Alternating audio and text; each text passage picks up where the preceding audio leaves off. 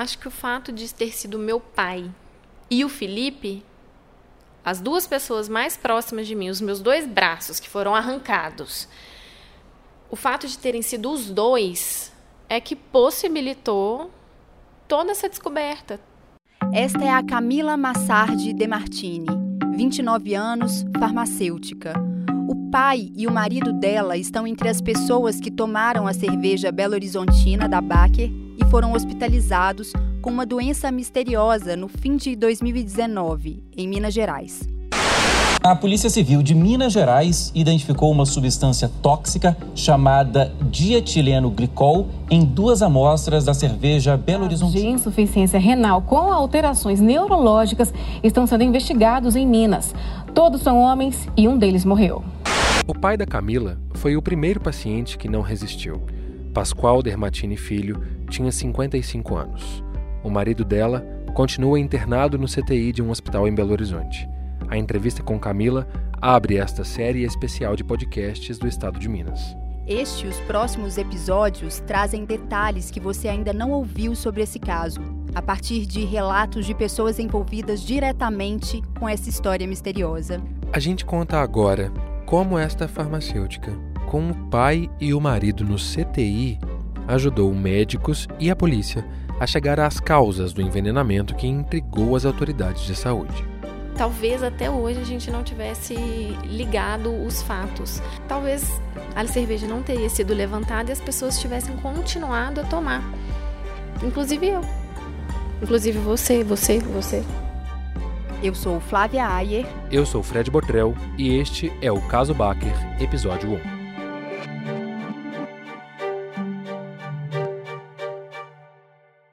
A polícia ainda não tinha entrado no caso, a vigilância sanitária pesquisava os alimentos e bebidas nas casas dos primeiros pacientes e a Camila já tinha feito contato com as outras famílias de pessoas internadas, pesquisado por conta própria e chegado a uma conclusão que ajudou a agilizar o trabalho das autoridades. Naquela época, ela sabia de quatro vítimas na mesma situação. Eles não estiveram nos mesmos lugares, eles não comeram as mesmas comidas e todos os quatro pacientes beberam da Belo Horizontina. Essa história começou em um almoço perto do Natal, na casa da Camila, no bairro Buritis, na região oeste de Belo Horizonte. No dia 22 de dezembro, domingo, a gente fez um churrasco na piscina para almoço. Passamos a tarde lá, passamos o dia. No final do dia, a gente foi para casa, todo mundo normal, todo mundo bem. Na segunda, dia 23 de dezembro, Felipe foi trabalhar e no final do dia ele começou a passar mal. Ele falou que era dor no corpo, mas depois a gente veio descobrir que era dor na região abdominal, um pouquinho de febre e já, já foi para a cama, já foi assim, repousar. Na terça-feira, no dia 24, véspera de Natal, fizemos a ceia na minha casa. Ele já não participou de tão grave assim que ele estava. E, e, antes eu tinha pensado que era uma coisa simples. Até cheguei a brincar com ele, nossa, homem não pode pegar um vento diferente que já que já fica sentindo dor, que, achando que era garganta, inclusive. Na terça-feira ele não participou da ceia porque ele já estava completamente acamado. No dia 25 pela manhã, a gente acordou, eu peguei ele direto para o posto de saúde. Aí lá ele fez alguns exames, encontrou com um médico que falou com ele que era garganta. Prescreveu antibiótico, anti-inflamatório, passamos na farmácia e fomos embora para casa. Aí quando foi na quinta-feira, ele passou bem durante o dia, conseguiu se alimentar, conseguiu comer fruta, fiz uma sopinha para ele, ele se alimentou. Cheguei em casa por volta de nove e meia da noite da quinta-feira, dia 26 e ele estava pior. Aí eu falei, gente, isso não está normal. Isso não é normal, ele sendo medicado e piorar. Cheguei em casa e ele estava vomitando sangue. Aí, náusea, vômito, diarreia, dor na região abdominal, uma dor insuportável, segundo ele. Então, o casal resolveu ir para o hospital. O mesmo onde Felipe ainda permanecia quando gravamos este podcast em 31 de janeiro, mais de um mês depois daquela internação. Ali, ele fez exames mais complexos.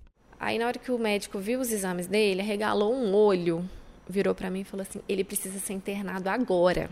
é, tudo indica uma pancreatite, os exames do rim estão alterados, o do fígado também. Eu falei, não, então é mais ou menos o que eu já tinha imaginado.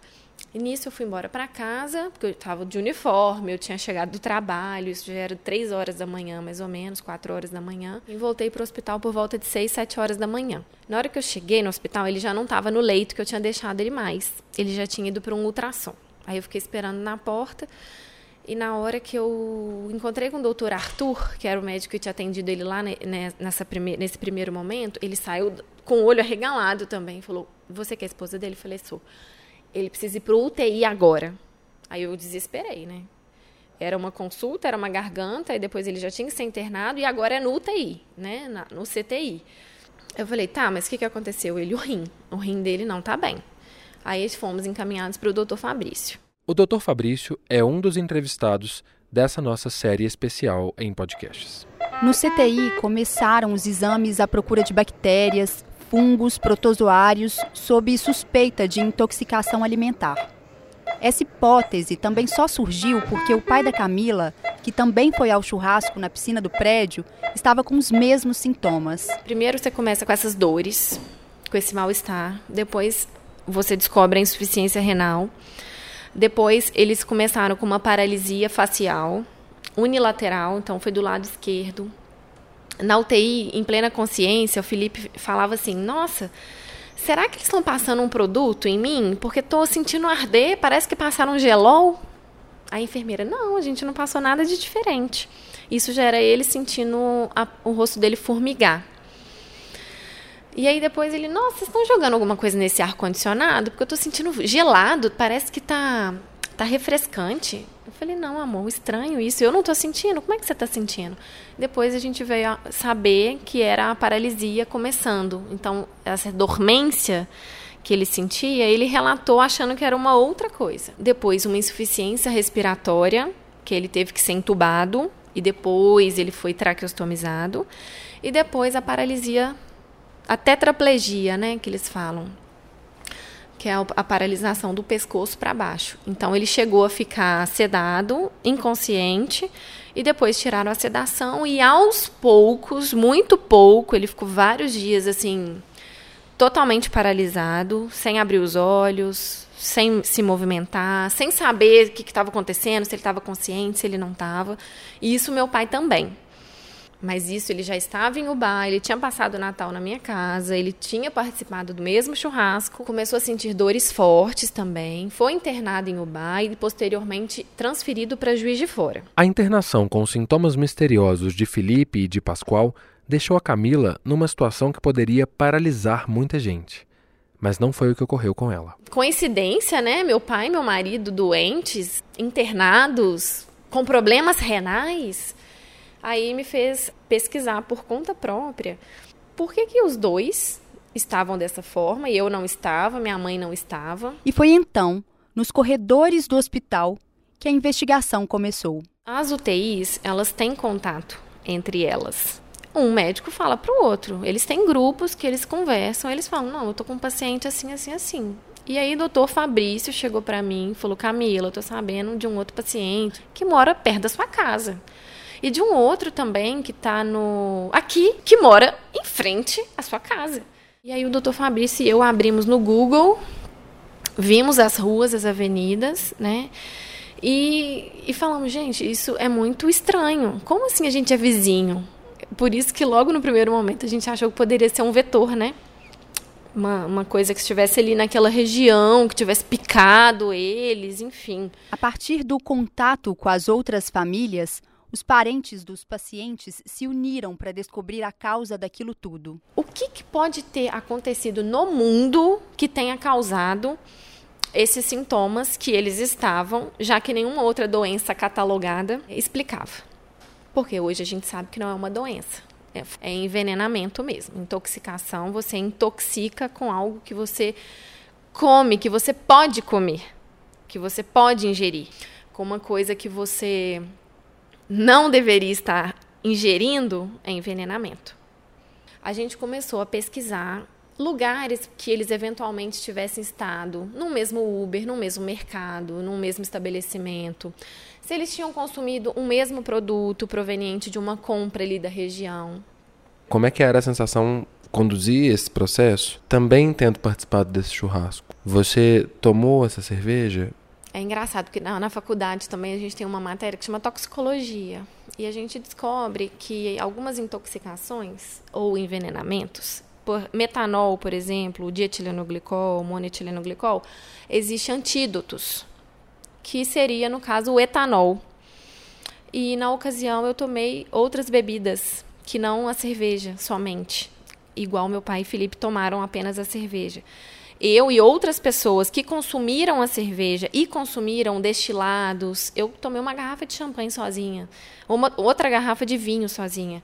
Então, até 72 horas, até é, 48 horas, aí se você ingerir o etanol, ele age como um antídoto, porque ele compete com o dietilenoglicol, é, neutraliza os efeitos tóxicos, né, os efeitos dele. Então pode ser, sim, que a garrafa, a bebida que eu tomei não estivesse contaminada. Pode ser que eu tenha me contaminado e auto curado porque eu ingeri o etanol, assim como várias outras pessoas. E aí eu em contato com a Flávia, que é a esposa do Cristiano, que está no Biocor. A história de como a Flávia e a Camila se conheceram merece um parênteses. Foi uma coincidência. Duas conhecidas comentaram sobre o caso em um salão de beleza. Trocaram telefones de familiares e as duas esposas de homens internados com a doença então misteriosa acabaram se aproximando. Isso foi fundamental para agilizar a pesquisa naquele momento. Virei para ela no dia 3 de janeiro e falei: Flávia, o Cristiano tomou cerveja? Ele gosta de cerveja? O Cristiano tomou Belo Horizontina? Ela, sim, só tomou Belo Horizontina. Eu falei, Flávia, o outro paciente mora em frente ao seu prédio. Vai lá na casa dele e vê se você acha alguma coisa, por favor. Que ele mora sozinho, não tem ninguém pra gente conversar. Ela pode deixar que eu tô indo lá agora. Foi lá, já tinha sido feita uma faxina na casa dele, ela encontrou um amigo dele e perguntou para esse amigo dele, desse outro paciente. É, você sabe se ele tomou é, cerveja, se ele tomou Belo Horizontina, porque a gente está desconfiando e tal. Sim, na faxina que eu pedi para dar na casa dele, só foi encontrado casco de Belo Horizontina. Aí eu falei, não, então já descobrimos o que foi. Foi a cerveja. Antes de eu descobrir da cerveja, é, a vigilância sanitária foi lá em casa recolher todos os alimentos, tudo que eles comeram, tudo que eles beberam para poder fazer análise, fazer cultura. Até então a gente estava desconfiado de um agente biológico. Aí é, o Arthur da vigilância que estava lá em casa, ele recolheu, fez todos os, os procedimentos de, de recolher a temperatura, colher tudo certinho. Eu virei para ele, coloquei duas garrafas da cerveja e falei: Isso aqui eles também beberam. Aí ele virou para mim e falou assim: Não, improvável. O meu Réveillon foi regado a Belo Horizontina. Eu falei: Mas eles beberam. Você não está pegando tudo que eles comeram, tudo que eles beberam? Não, não, não, não vou levar. Não levou. E nisso, eu já tinha a suspeita da cerveja, mas eu confirmei mesmo só no dia 3. E não aceitei o fato dele ter levado, não ter levado. E eu fiquei de cima da, da, Secretaria de Saúde, conversando com a Cristina, conversando com a Cristina. Eu fiz ela ir lá em casa no domingo, dia 5. Ela passou lá e pegou a cerveja. Aí eu falei, não, então tá tranquilo, agora eles pegaram a cerveja. Não tinha outra coisa que ligasse os quatro pacientes do jeito que a cerveja ligava. Então a única coisa que todos os quatro tinham bebido ou comido era a Belo Horizontina. Todas compradas no Super Nosso do Buritis todas compradas na Black Friday. Então, isso não poderia ser uma coincidência. E o que, que esses agentes químicos têm a ver com a cerveja? Aí a gente também fez essa ligação. Poxa, dietilenoglicol é usado na produção de cerveja para resfriar é, um processo de fermentação. Então, pronto, a gente ligou o que, que eles comeram barra beberam com o que, que causava essa sintomatologia que eles apresentavam e o que, que essas duas coisas tinham em comum. E no dia 8, os jornais deram uma notícia importante para Camila. O morador de Ubá, de 55 anos, que estava em estado grave na Santa Casa de Juiz de Fora, morreu Apresentou os mesmos sintomas que essas outras seis pessoas que também foram diagnosticadas com essa doença A Polícia Civil informou que o corpo de Pascoal Dermatini Filho foi encaminhado hoje à tarde para o Instituto Médico Legal de Belo Horizonte, onde passa por exames de necropsia. E ela, enquanto isso, prestava depoimento à polícia, já com os nomes das substâncias suspeitas. Então, quando eu cheguei lá para eles, eu já falei isso. Ó, oh, vocês vão entrar lá e vocês vão procurar metanol, dietilenoglicol e organofosforados. Porque nas nossas pesquisas, foi isso que a gente tinha encontrado que causariam os sintomas que eles tinham, que explicasse o quadro clínico, a sintomatologia que eles estavam. E no dia 9, que eu já estava indo para o bar, levando o corpo do meu pai, que tinha vindo para o IML, para poder fazer a necrópsia, que ajudaria a desvendar, e depois foi comprovado que, que tinha dietilenoglicol nele. Então, tinha dietilenoglicol na cerveja, tinha dietilenoglicol na, na Baker e tinha dietilenoglicol no meu pai. Pronto. É, eu queria saber como que foi toda essa investigação em paralelo ao seu pai e seu marido internados no CTI. Eu não tive, é, eu não, não tive tempo para parar. Eu não tive tempo de luto do meu pai ainda. Eu acho que esse sacrifício do meu pai ter ido eu acredito muito em missão. A missão dele foi brilhantemente cumprida. Eu não fiquei triste nem chateada pela morte dele, porque eu entendo muito bem essa questão de passagem, essa questão de, de morte. Eu lido bem com essa situação. Eu acho que era a hora dele e, e ele foi me ajudando a ajudar todas as outras pessoas que precisavam até então e não ainda e ainda não tinham descoberto. É, eu só tenho muito orgulho e gratidão do meu pai. É, eu fico muito feliz por ter conseguido viver quase 30 anos ao lado dele e ele ter podido me ensinar assim virtudes. É, ele era um cara maravilhoso. É, e, e, em relação à partida dele, eu acho que ele foi me ajudando a ajudar a, as, as outras pessoas que precisam. Eu não tive o Felipe, que é a pessoa que estaria do meu lado no momento de perda. Segurar essa barra sozinha não é fácil. Mas eu não tive meu tempo de sofrer. Não é hora de eu sofrer, é hora de eu fazer a minha parte, de eu ajudar. Não tive esse meu tempo porque o Felipe está precisando de mim. Eu não tenho tempo para ficar chorando, por exemplo. Porque o tempo que eu tô livre, eu tô com ele lá, dando força para ele. Igual hoje, eu vi que ele viu que eu estava ali. E isso é, dá muita força para ele, saber que a gente está bem, que a gente está acreditando nele. Quando a gente pediu a Camila para descrever o Felipe, ela disse, entre outras coisas, isso aqui. Ele é muito querido, ele é muito agregador, ele sempre tinha motivos para reunir todo mundo, sabe? E essa capacidade se mantém. A prova disso foi uma cena que aconteceu um dia antes de a gente gravar essa entrevista. A equipe do hospital, que é maravilhosa, que cuida dele muito bem, eles fizeram um, um, espetáculo mesmo para ele. Que música que eles cantaram? Dona, do Roupa Nova. Que ele ama roupa nova, né? Ele entendia, ele dava sinais de que estava entendendo, de que ele estava ali, que tinha vida, que ele estava consciente e que ele vai sair dessa. Tinha umas 15 pessoas em volta da cama dele, tocando violão. O doutor Fabrício, médico, tirou o jaleco, levou o violão de casa e cantou uma música inteira para ele. Eles tocaram, cantaram. E no final todo mundo super emocionado, as enfermeiras arrepiadas, os médicos. Mas assim, foi um momento de muita emoção e eu acredito que tudo, toda essa energia, toda essa força de fora impacta muito positivamente nele. Lá na frente, quando ele puder contar o que, que ele sentiu nesse momento, ele vai conseguir agradecer um por um. É, todo o bem que ele recebeu, por menor que fosse.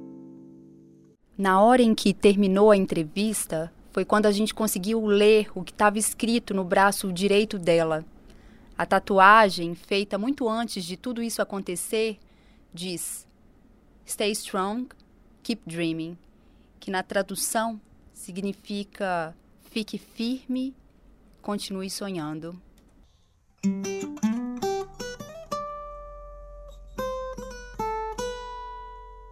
A Baker informou que espera o resultado das investigações e que abriu o canal de comunicação para prestar auxílio às vítimas.